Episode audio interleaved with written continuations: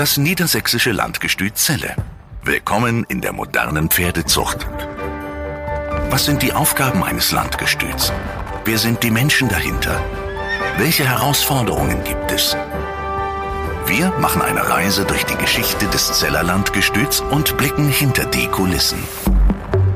Herzlich willkommen zu einer neuen Folge unseres Podcasts. Wir sitzen hier auf dem wunderschönen Amselhof in Walle und damit ist klar, nachdem wir uns beim letzten Mal der Ausbildung von Springpferden gewidmet haben, geht es heute um ein besonders schönes Thema, nämlich um die Zucht von Dressurpferden. Herzlich willkommen. Ja, auch von meiner Seite ein herzliches Willkommen und ich freue mich, dass wir heute wirklich hier tolle Gäste haben, die wir interviewen können. Zuerst Heike Kemmer als Hausherrin hier auf dem Amselhof, Championatsreiterin, Olympiasiegerin, war schon im Junioren-Jungen Reiterbereich hoch erfolgreich und hat das Ganze dann im Erwachsenenalter fortgesetzt. Äh, Olympiasieg in der Mannschaft, Bronze im Einzel mit Bonaparte und bedeutende Ausbilder wie Herbert Rehbein, aber auch Holger Schmetzer haben ihren Weg mitgeprägt. Und Holger Schmetzer, das ist auch gleich Überleitung zu unserem nächsten Gast, Hinilües Behnke, Präsident unseres Hannoveraner Verbandes. Der hatte Holger Schmetzer über viele Jahre auf seiner Anlage als Ausbilder und Hinelius Behnke aber nicht nur Begleiter äh, von den Dressurprüfungen seines Bruders, mit dem ich die Studentenreiterei gemacht habe, sondern hoch erfolgreicher Züchter aus hoch erfolgreicher Züchterfamilie stammt, hat studiert in Kiel bei Professor Keim, hat dort auch promoviert und ja, ich freue mich, dass ihr beide heute hier zu Gast seid. Zunächst einmal die Frage in die Runde, was macht ein gutes Dressurpferd aus? Oh, da spielt natürlich ganz viel mit hinein. Da spielt natürlich äh, das Exterieur eine große Rolle. Ein äh, Dressurpferd muss natürlich schon mit Charme und gutem Auftreten, mit guter Konstruktion Erscheinen im Viereck, die Bewegungen sind natürlich extrem wichtig, weil die natürlich in den Notenbogen mit einfließen. Bei den jungen Pferden werden sie in den Grundgangarten bewertet. In den weiteren äh, Dressurprüfungen laufen die Lektionen natürlich durch die Grundgangarten, aber es geht immer ins Bewertungsschema mit ein. Und was am aller, allerwichtigsten ist, was am allerschwersten bei Kauf oder auch beim Jungpferd zu erkennen ist, ist das Interieur. Und das merkt man immer erst, wenn man mit einem Pferd auch länger zusammenarbeitet, wie das Interieur ist, wie die Einstellung ähm, ist, wie, wie gerne sich ein Pferd auch auf einem Turnier produziert und präsentieren möchte. Da hängt man eigentlich am längsten dran, ähm, sich da ein Urteil zu fällen.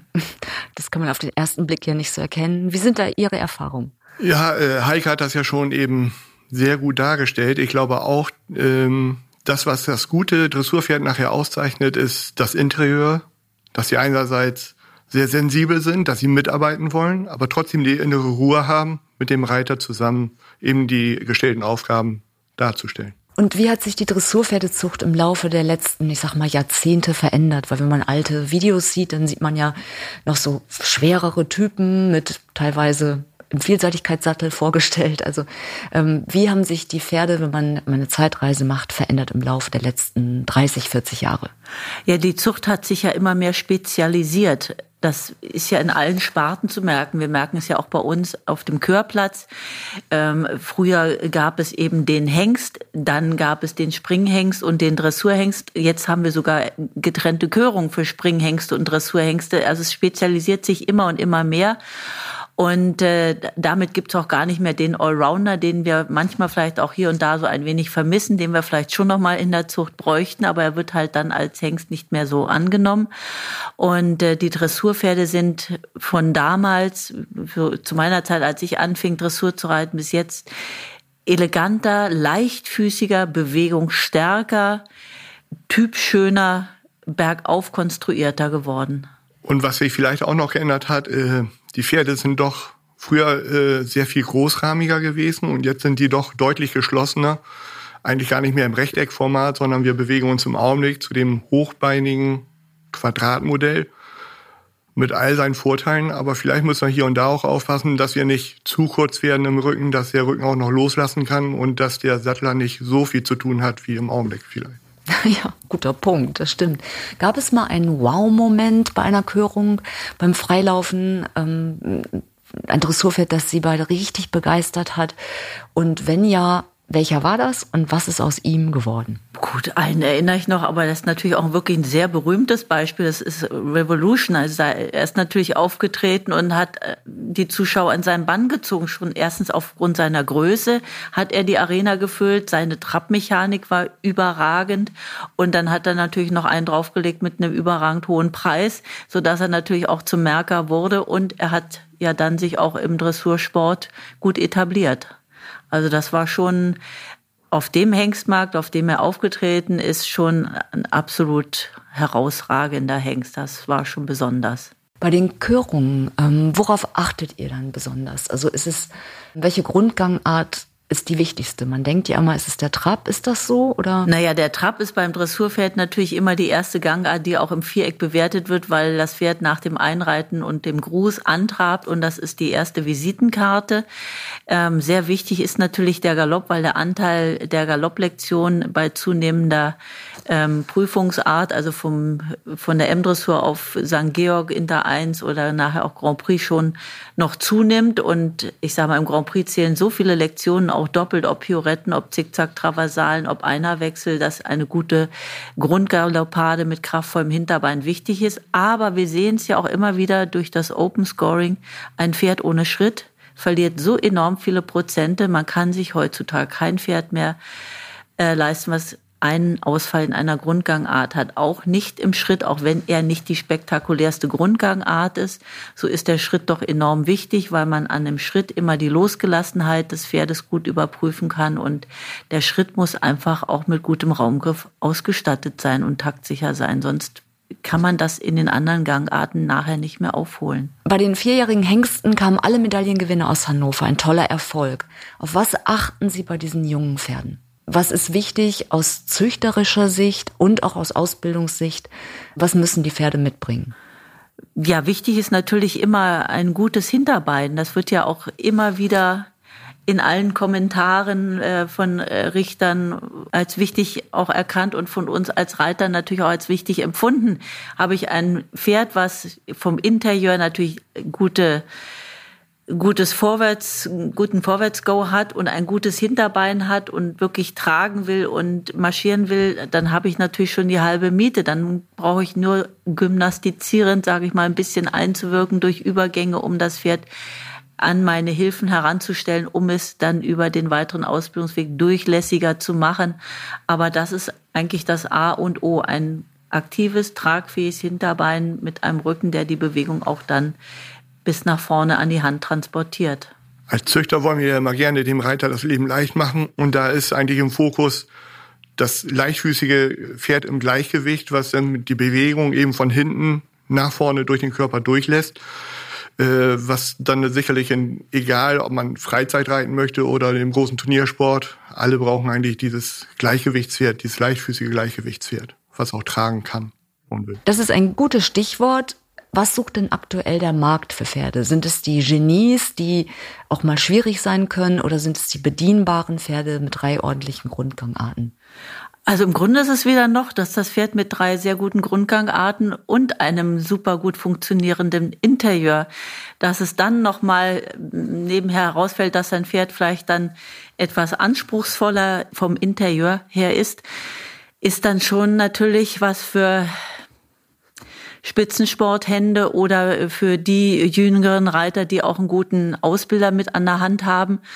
Aber heutzutage sucht man natürlich schon das Pferd, was sich auch mit der Turnierumgebung und mit allem gut arrangiert, weil man sonst natürlich auch immer wieder Punkte verliert, weil das wird schon alles sehr anspruchsvoll. Es ist ja viel mehr Bandenwerbung unterwegs, wenn man manchmal sogar schon Turniere sieht, wo die Bandenwerbung dann dreht. Ähm, da muss ich sagen, wird schon viel von den Pferden verlangt. Und es werden aber auch, also das Interieur ist immer wichtig. Und wenn ein Pferd dann vielleicht jetzt nicht die Achter, Neuner Grundgangarten hat, sondern Siebener Grundgangarten. Diese Pferde werden auf jeden Fall auch immer gesucht, weil nicht jeder will in den Spitzensport rein, sondern das, was Hini schon sagte, auch ähm, der Amateur oder derjenige, der vielleicht nicht unbedingt zum Turnier will, aber sein Pferd trotzdem dressurmäßig ausbilden möchte, möchte natürlich ein Pferd, was sich im natürlichen Gleichgewicht bewegt und äh, wo er gut zum Reiten kommt. Aber zum Interieur frage ich nochmal nach, wie genau findest du das heraus? Du stehst dort auf diesen Plätzen, es sind oft Momentaufnahmen. Wie genau kann man in diesen kurzen Sequenzen ein Pferd auch im Interieur verlässlich bewerten oder fällt das schwer? Das kann man nicht verlässlich bewerten. Das geht einfach nicht in kurzer Zeit. Das ist etwas, was man wirklich über mehrere Tage und schlussendlich zu Hause auch eigentlich erst über mehrere Wochen herausfindet, äh, wie, wie gut man auch mit dem Pferd am Ende zusammenpasst. Es ist ja auch häufig das Match, was gut passen muss.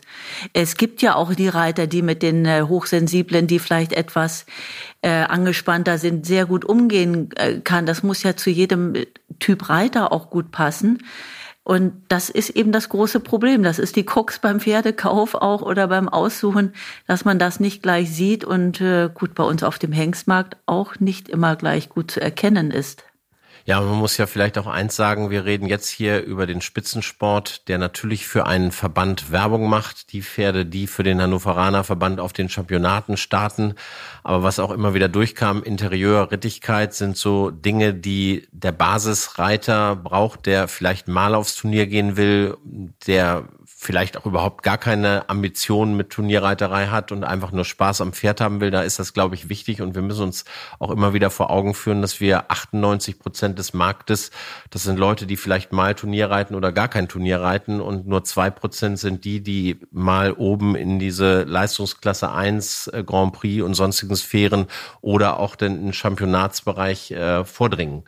Das heißt, wir brauchen natürlich diese Pferde für die breite Masse. Genau, wenn wir mal in den Championatsbereich schauen, da war Hannover ja führend, hat ganze Championatsmannschaften bestückt mit Pferden und heutzutage sieht es ein bisschen anders aus, wenn man jetzt mal bei der WM in Herning schaut. Da sieht man ein anderes Bild. Also da 19 Pferde alleine sind Holländer und je zwölf die Hannoveraner und Oldenburger. Und in der Kür war da mit dem Sandro Hitzon Salvino nur noch ein Hannoveraner in den, in den Listen zu finden. Was muss Hannover machen, um wieder erfolgreicher zu werden, um wieder, ja, ich sag mal, mit der Weltspitze auch mithalten zu können? Das ist eine außerordentlich interessante Frage. Wir haben klassisch, ähm, Axel hat es schon angesprochen, ähm, bei uns war damals Holger Schmelzer auf dem Hof, also nicht bei mir. Ich war noch ein kleiner Junge dabei, also da müssen wir noch einmal gerade stellen. Und damals waren die skandinavischen Pferde im internationalen Sport sehr stark vertreten.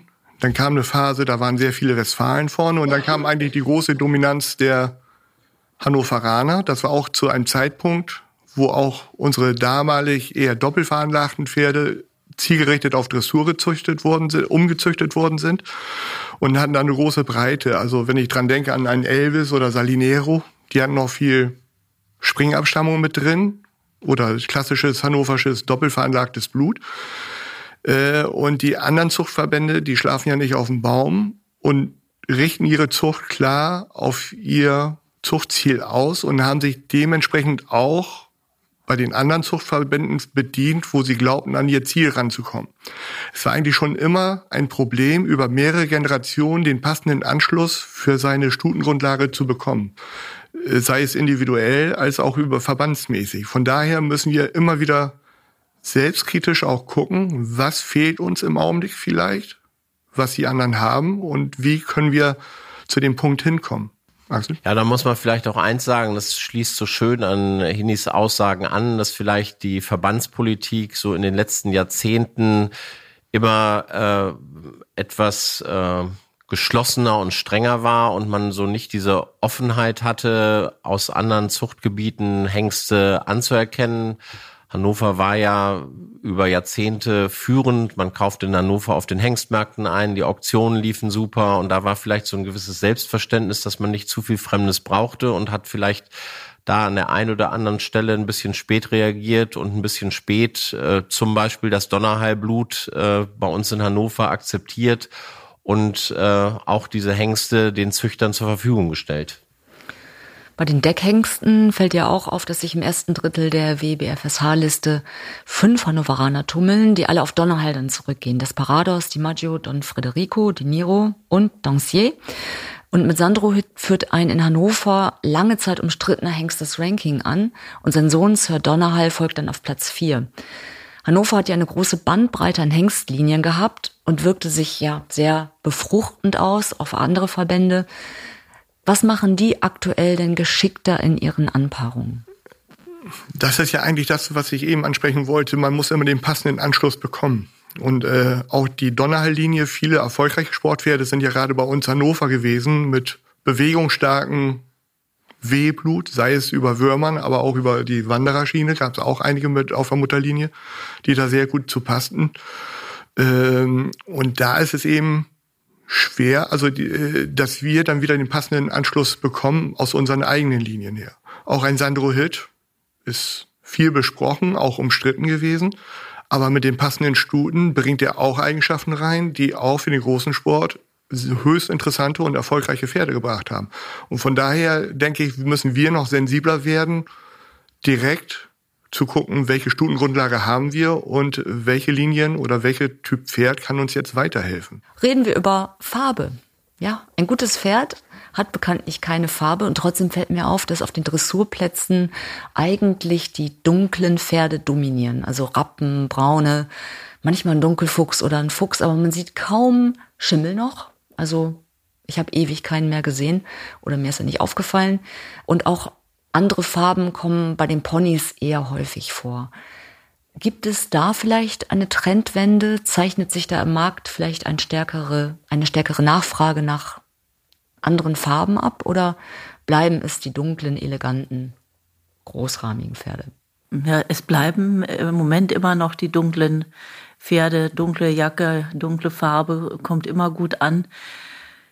Der Fuchs ist so ein bisschen ins Hintertreffen geraten. Der Schimmel ist auf dem Dressurviereck noch nie so extrem verbreitet, aber er findet immer wieder Platz durch die Ibera.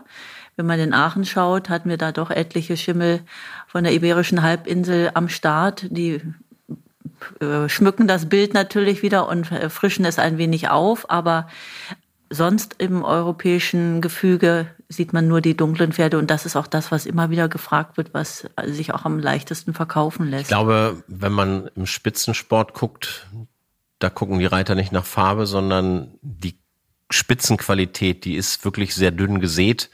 Und ich glaube, da nehmen die das Pferd, was für ihre Zwecke, nämlich Ziel, irgendwo Championate zu reiten oder zumindest oben mitzureiten, geeignet ist. Da ist es dann völlig egal, was es für eine Farbe hat. Aber dieser Farbtrend, das merken wir aus Hengsthaltersicht äh, schon sehr. Haben ja viele Hengsthaltungen, ob nun staatlich oder privat, mit Schecken, äh, Cremellos und anderen Farben irgendwo was gemacht. Ich glaube, in der breiten Masse der Züchter gibt es da schon eine gewisse Nachfrage, um sich einfach im Verkauf so ein bisschen abzuheben. Aber ihr habt ja auch jetzt mal den mutigen Schritt in Richtung Schimmel gemacht in der Dressurvererbung. Ja? Ihr habt doch ein Ah ja, stimmt. Bloomingdale. Ich habe eben gerade. Ich habe mir gerade überlegt, ich wollte, ich habe das die ganze Zeit im Kopf Schimmel, wir haben den, wir, den, den, ah, den besitze ich aber, den besitze ich aber noch gar nicht so lange. Nein, das stimmt. Äh, Bloomingdale, äh, da haben wir von Neustadt Doss einen Schimmel angekauft, aber im Springbereich, also wir haben schon, wenn man die Steilgasse lang geht, wirklich viel Schimmel, aber stimmt, Bloomingdale mit Belantes da haben wir mal äh, auch einen Schimmel im Dressursport. Das war aber tatsächlich der Qualität des Pferdes geschuldet und nicht unbedingt der Farbe. Weil meine Aussage zielte eben mehr dahin, dass wir, wenn wir eine breite Züchterschaft und auch Käuferschaft bedienen wollen, dass da dieses Thema besondere Farben schon, glaube ich, an Bedeutung gewinnt. Und kriegt ihr Rückmeldung auf Bloomingdale? Also, dass einige bewusst sagen, klasse, ich nehme mal diesen, ich meine, es ist ein beeindruckendes Pferd. Wir konnten ihn ja alle sehen bei Heide Hengste Handwerkskunst und haben ihn da bewundert, aber. Ja, da hat mir eine berühmte Dressurreiterin gesagt, dass sie diesen Hengst richtig, richtig toll findet. Und da habe ich gedacht, jetzt musst du schnell kaufen. aber wegen der Farbe gab es bisher keine Rückmeldung oder dass einige auch gesagt haben, und wir nehmen genau diesen Hengst auch wegen der Farbe. Also tatsächlich, wir haben diesen Hengst ja erst angepachtet gehabt und äh, da war es so, dass ich mit den Bedeckungen etwas Angst hatte. Das hat sich nicht bewahrheitet. Der Hengst war nicht im Verteilungsplan. Er hat einen Auftritt in Pferden gehabt. Mit dem Kurztest ist dann gekürt worden. Und dafür, dass der den Züchtern eigentlich erst auch über unsere sozialen Medien ab Mitte April bekannt gemacht wurde, finde ich die Nutzung wirklich sehr, sehr gut. Da scheinen einige doch die Qualität erkannt zu haben. Ich glaube, ein toller Werbeträger für diesen Hengst ist neben seiner hohen Grundqualität sicherlich auch noch wirklich dieser gut durchgezüchtete, hoch erfolgreiche Stutenstamm des Neustädter Hauptgestütes, wo einige auch mal was anderes probieren wollten. Ob da auch Züchter bei sind, die gezielten Schimmel haben wollten, das kann ich nicht beurteilen, weil ich da keinen nachgefragt habe, weil ein gutes Pferd hat für mich keine Farbe. Reden wir über das wichtigste Thema, über Gesundheit. Schwung und Elastizität führen zu Höchstnoten. Alle staunen, alle wollen genau diese Pferde, die in der Dressur locker aus der Schulter mit viel Schwung durchs Viereck traben. Aber wo sind da die Grenzen nach oben? Müssen sich da Zucht und vielleicht auch unsere Idealvorstellungen wieder annähern? Natürlich ähm, sind im Exterieur irgendwann mal Grenzen aufgewiesen. Heni sagte es ja schon in einem Teil, das ist der Rücken, dass der immer kürzer wird, wo schon die Sattler extrem klagen, dass sie wenig Auflagefläche haben und den Reiter kaum noch platzieren können. Und äh, die ganggewaltigen Pferde haben natürlich auch Fesselungen, die schon grenzwertig sind, dass sie einfach diesen großen Gang schon gar nicht mehr von der Konstruktion halten können. Und da ist natürlich auch Einhalt geboten.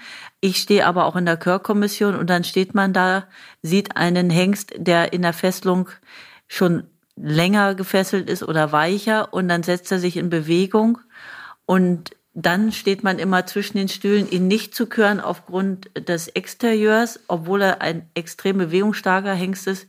Das ist noch eine sehr, sehr schwere Entscheidung. Für mich wäre es da sehr hilfreich, wenn man besser auch unsere Noten kommunizieren würde, dass auch der Züchter in seiner Entscheidung ähm, mehr Unterstützung hätte. Aber da wir immer mit einer Körung und einem Markt verbunden sind, ist das Ganze immer ein sehr schwieriges Thema. Aber ich denke, mehr offene Kommunikation, dass man auch ein Für und Wider an einem Pferd vielleicht etwas besser darstellt, würde der ganzen Sache helfen, dass man nicht so in der Bedrohung ist. Wie macht man es jetzt, um es trotzdem nach außen hin klar zu kommunizieren, dass es ein tolles Pferd ist, aber dass auch Dinge zu berücksichtigen sind in der Anpaarung? Ja, denn seitens der Tierärzte hört man ja schon auch hier in unserer Podcast-Folge, die wir in der Tierklinik Großmoor gemacht haben, leichte, mahnende Worte in die Richtung ähm, was die Haltbarkeit betrifft. Also dass eben ja Krankheiten, die früher beschäftigt haben, eigentlich im Grunde gar nicht mehr da sind, aber dass gerade ähm, Erkrankungen des Bewegungsapparates auf Vormarsch sind, aufgrund eben der weichen Fesselung, aufgrund der, der Züchtung aktuell. Ja, ist ein Problem. Ist tatsächlich ein Problem, auf das aber auch immer wieder bei Zuchtstutenprüfung anschließender Prämierung und so hingewiesen wird, wenn äh, die Stuten kommentiert werden, war gerade in der abgelaufenen Saison das sehr, sehr oft Thema. Ich glaube, es wird auf Verbandsebene thematisiert. Es wird, äh, wie gesagt, hast du ja schon gesagt, bei uns im Podcast war es ja auch schon Thema. Ich glaube, dass wir nach Jahren, wo wir diese Standmodelle, diese DLG-Siegerstuten hatten, wo man wirklich sehr, sehr extrem aufs äh, Exterieur geachtet hat, einen Quantensprung gemacht haben, was die Bewegungsqualität angeht. Und jetzt müssen wir uns wieder auf unsere Altvorderen besinnen, was die Exterieurbeurteilung angeht. Und Heike hat natürlich 100 Prozent recht, dass man da auch immer in so einer Zwickmühle ist. Äh, man hat ein Pferd mit überragenden Bewegungen, hat aber dieses Problem. Und diese Probleme, vielleicht bringt die lineare Beschreibung da etwas, dass man auch sieht, da und da ist ein Problem. Und ich glaube auch, dass wir in den jetzigen wirtschaftlichen Zeiten wenn ein Ausbildungsstall sich echt viel Mühe gibt, sehr viel Zeit in die Ausbildung eines Pferdes steckt und dann immer so ein Pferd nur mal temporär in Spitzensport einsetzen kann, weil wieder irgendwo Ausfallzeiten sind. Und das gilt nicht nur für den Spitzensport, sondern wir haben es auch in der Breite, wir haben das in der Tierklinik thematisiert. Der normale Reiter, der hat vielleicht den ganzen Winter gearbeitet und nach dem zweiten Turnier ist erstmal mit Fesselträger, Schenkel oder irgendwas mal wieder ein, im besten Fall ein Vierteljahr nur Pause. Das äh, geht ins Geld, das geht in die Motivation der Ausbilder und ich glaube, dass da äh, die Umkehr eingeleitet ist. Dann zum Schluss, abschließende Frage, können wir ein bisschen orakeln, die Glaskugel auspacken, die Wunschkiste aufmachen. Wohin soll sich die Zucht des Hannoveraner Verbands entwickeln, der Dressurpferde? Wenn wir jetzt mal so einen Zeitsprung machen und in die nächsten 20 Jahre schauen, was wäre dann die Wunschvorstellung? Also vielleicht darf ich da mal bei einer Sache einhaken, was ich glaube, was schon sehr viel bringen wird und das wirkt sich ja logischerweise auch erst in 10, 15 Jahren aus, wenn dann die Pferde im Spitzensport gehen Ich hatte es vorhin angesprochen, diese doch relativ strenge Verbandspolitik. Ich bin ja nun auch im Zuchtbuchausschuss mit und habe die Diskussionen da über 15 Jahre nun mitverfolgt. In den letzten Jahren ist das Ganze doch wesentlich flexibler geworden und das ist wie bei den Beamten. Beamte haben sich auch in ihrer Arbeitsweise verändert und trotzdem hängt einem Beamten immer noch was an. Hannover war über Jahrzehnte immer der super strenge Zuchtverband, äh, der sich ein Springhengst, der international ging, aber nochmal in der Kürhalle hat vorstellen lassen, wo andere eben mal einen Brief hingeschickt haben, der ist jetzt anerkannt. Ich glaube, Hannover ist jetzt nicht weniger flexibel und liberal als andere Verbände, aber der Ruf ist noch etwas anders. Ich bin auch der festen Überzeugung, dass diese Öffnung, die jetzt beschritten wurde, dazu führt, dass die Züchter auch mehr Möglichkeiten haben, die Hengste zu nutzen, die sie gerne nutzen wollen. Und der Zuchtverband zahlt die Zeche des Züchters nicht, sondern der Züchter ist für seine Entscheidung selber verantwortlich. Wenn es gut läuft, hat er Glück. Wenn es Pech läuft, hat er aber seine Entscheidung selber getroffen. Und wir haben eine Veränderung in der Gesellschaft und wir haben damit logischerweise auch eine Veränderung in der Züchterschaft. Und diese Züchter, die wollen sich nicht bevormunden lassen durch irgendwelche Initiativen und dass man die in irgendeine Richtung drängt, sondern die Züchter haben irgendeine Idee, ob die nun von einem Video kommt, ob die vom Kurztest oder bei einer Hengstvorführung entsteht, welchen Hengst sie für ihre Stute nehmen wollen. Und das müssen wir den Züchtern ermöglichen und dann möglichst auch, äh, nicht möglichst, sondern auf jeden Fall auch äh, mit dem entsprechenden Papier aus Pferden, dass sie dann auch in 10, 15 Jahren mit ihren Nachkommen hoffentlich bei internationalen Championaten Erfolge feiern können. Hannover ist ja groß geworden, als es eine Idee vom Reitpferd hatte. Das wurde natürlich auch stark in Gang gebracht durch die fairen Auktionen Hans-Joachim Köhler. Ich würde mich freuen, wenn wir Züchter uns ob der Schwierigkeiten, die wir auch gerade in der Dressurpferdezucht haben, uns dem bewusst sind, dann können wir auch mit dem ganggewaltigen Hengst leben, der vielleicht etwas weicher gefesselt ist, wenn ich weiß, ob meine Stute dazu passen kann oder nicht. Dass wir eben da die richtige Mischung zwischen Stabilität und Elastizität hinbekommen. Und äh, dass wir eigentlich, Axel hat es eben schon gesagt, der Züchter muss das selbst auslöffeln, was er gezüchtet hat.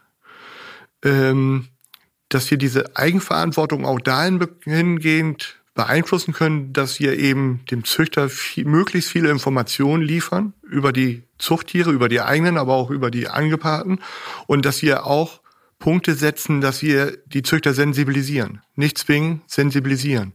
Und ich denke, in der nächsten Zeit ist sicherlich das Fundament, ein Fundament und Gesundheit ein großes Thema. Und wenn wir dann zusätzlich noch den Galopp noch in der Breite noch verbessern können, dann sind wir, glaube ich, auf einem guten Weg, dass wir da äh, auch in Zukunft in der Weltspitze ein gewichtiges Wörtchen mitsprechen können. Ja, ich wünsche mir natürlich äh, für die Zukunft, dass auch noch mehr die Pferde, die Stuten wie auch die Hengste öffentlicher besser eingeordnet werden, besser bewertet werden, dass eben die Züchter noch mehr an der Hand haben, in puncto Anpaarung sich da mehr Informationen zu holen. Was auch wichtig wäre, wäre so ein Gesundheitsstatus eines Hengstes, dass man da auch mehr drüber weiß und dass die Stutenbesitzer auch ihre Stuten einmal äh, tierärztlich durchchecken, um zu wissen, ob sie chipbeladen sind oder ob irgendwelche äh, vererblichen äh, Schwächen im Fundament zu finden sind, um sich dort weiter zu verbessern. Das sehe ich eben als Reiter extrem so, weil wir reiten ja nachher die Pferde, die vielleicht im Fundament schon auch im Röntgen, auf dem Röntgenbild erkennbare Mängel haben oder auf dem Ultraschallbild. Und da muss einfach noch viel mehr ähm, dran gearbeitet werden, dass das ins Selbstverständnis übergeht, dass man da sein Pferd noch mehr durchleuchtet, sage ich mal ganz allgemein. Und ein Traum wäre es natürlich, wenn man auch die Hannoveraner, die auch jetzt auf jeden Fall überall vorhanden sind, die guten, noch schöner, noch besser in die richtigen Hände transportieren könnte. Da ist uns so ein bisschen die Plattform Pferdener Auktionsplatz äh, etwas verloren gegangen, weil nicht die ganz guten Pferde mehr dorthin transportiert werden. Da muss man vielleicht noch andere Möglichkeiten finden, die Top-Reiter mit den äh, guten Zuchtprodukten zusammenzuführen, weil äh, die Pferde gibt es. Es ist nicht so, dass die uns jetzt gerade verloren gegangen sind. Sie müssen halt nur wieder besser zusammengefügt werden. Und das wäre mein Traum für die Zukunft ein ganz wichtiges Plädoyer, glaube ich, für Transparenz, was die Gesundheit angeht. Da hatten wir auch schon in unserer Folge über genomische Selektion gesprochen. Das ist ja so ein zweischneidiges Schwert. Was sagt denn der Hengsthalter dazu, Axel?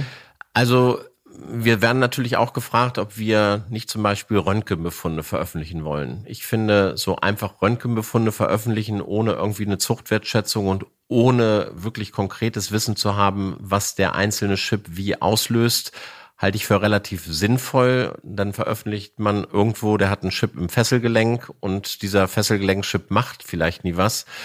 Ich glaube, dass wenn man das einer breiten Züchterschaft zukommen lässt, vielleicht nicht jeder so differenziert damit umgehen kann, wie das sein müsste.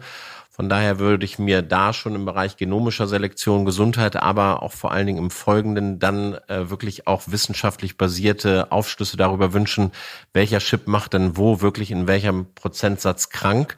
Aber was auf jeden Fall dazugehört, wenn wir es veröffentlichen, dann einfach aus Chancengleichheit, dann müsste das generell bei allen Hengsthaltern veröffentlicht werden. Und, das hat Heike aber ja schon gesagt, dann müssten wir auch anfangen, dass wirklich auch die Züchter und der Hannoveraner Verband hat ja äh, mit einem Gesundheitssiegel für Stuten jetzt den Auftakt dazu gemacht, dass auch die Stuten untersucht werden und nicht, ich kann die Züchter auch verstehen, wenn sie ein gutes Pferd, äh, was irgendwo auffällt, verkaufen, was dann dazu auch noch einen guten Röntgenbefund hat, wenn sie sagen, ich muss auch mal Geld realisieren, aber dann darf nicht im Umkehrschluss die Stute, die ich nicht verkaufen kann, äh, die dann wegen Chips oder so nicht verkäuflich ist, in die Zucht genommen werden. Ich glaube, auch da haben wir noch einiges vor uns an Arbeit. Und das ist schon die perfekte Überleitung eigentlich auch zu unserer nächsten Folge. Dann geht es nämlich um die Ausbildung von Dressurpferden. Das können wir schon mal voranstellen. Und ähm, während wir hier den Podcast aufzeichnen, sind die ersten Körungen bereits gelaufen. Und die nächsten stehen an. Auf Instagram, Facebook und natürlich auch auf der Homepage vom Zeller Landgestüt berichten wir immer zeitnah über eventuelle Neuzugänge im Hengstbestand. Und wir wünschen jetzt allen Hörern es ist schon wieder soweit, eine besinnliche Adventszeit. Und wir freuen uns auf die nächste Folge, die dann am 23.12. veröffentlicht wird. Bis dahin empfehlt den Podcast gerne weiter und wenn er euch gefällt, freuen wir uns immer über positive Bewertungen. Schickt jederzeit euer Feedback an podcast.landgestützelle.de. Vielen, vielen Dank. Auch, dass wir hier Heike bei dir auf dem Amselhof dich besuchen durften. Danke für Kaffee und Kuchen. Und äh, ja, allen noch einen schönen Tag. Danke, tschüss. Dankeschön. Das niedersächsische Landgestüt Zelle. Willkommen in der modernen Pferdezucht. Damit ihr keine Folge verpasst, abonniert uns und folgt uns auf Facebook und Instagram. Alle Infos auch unter landgestützelle.de.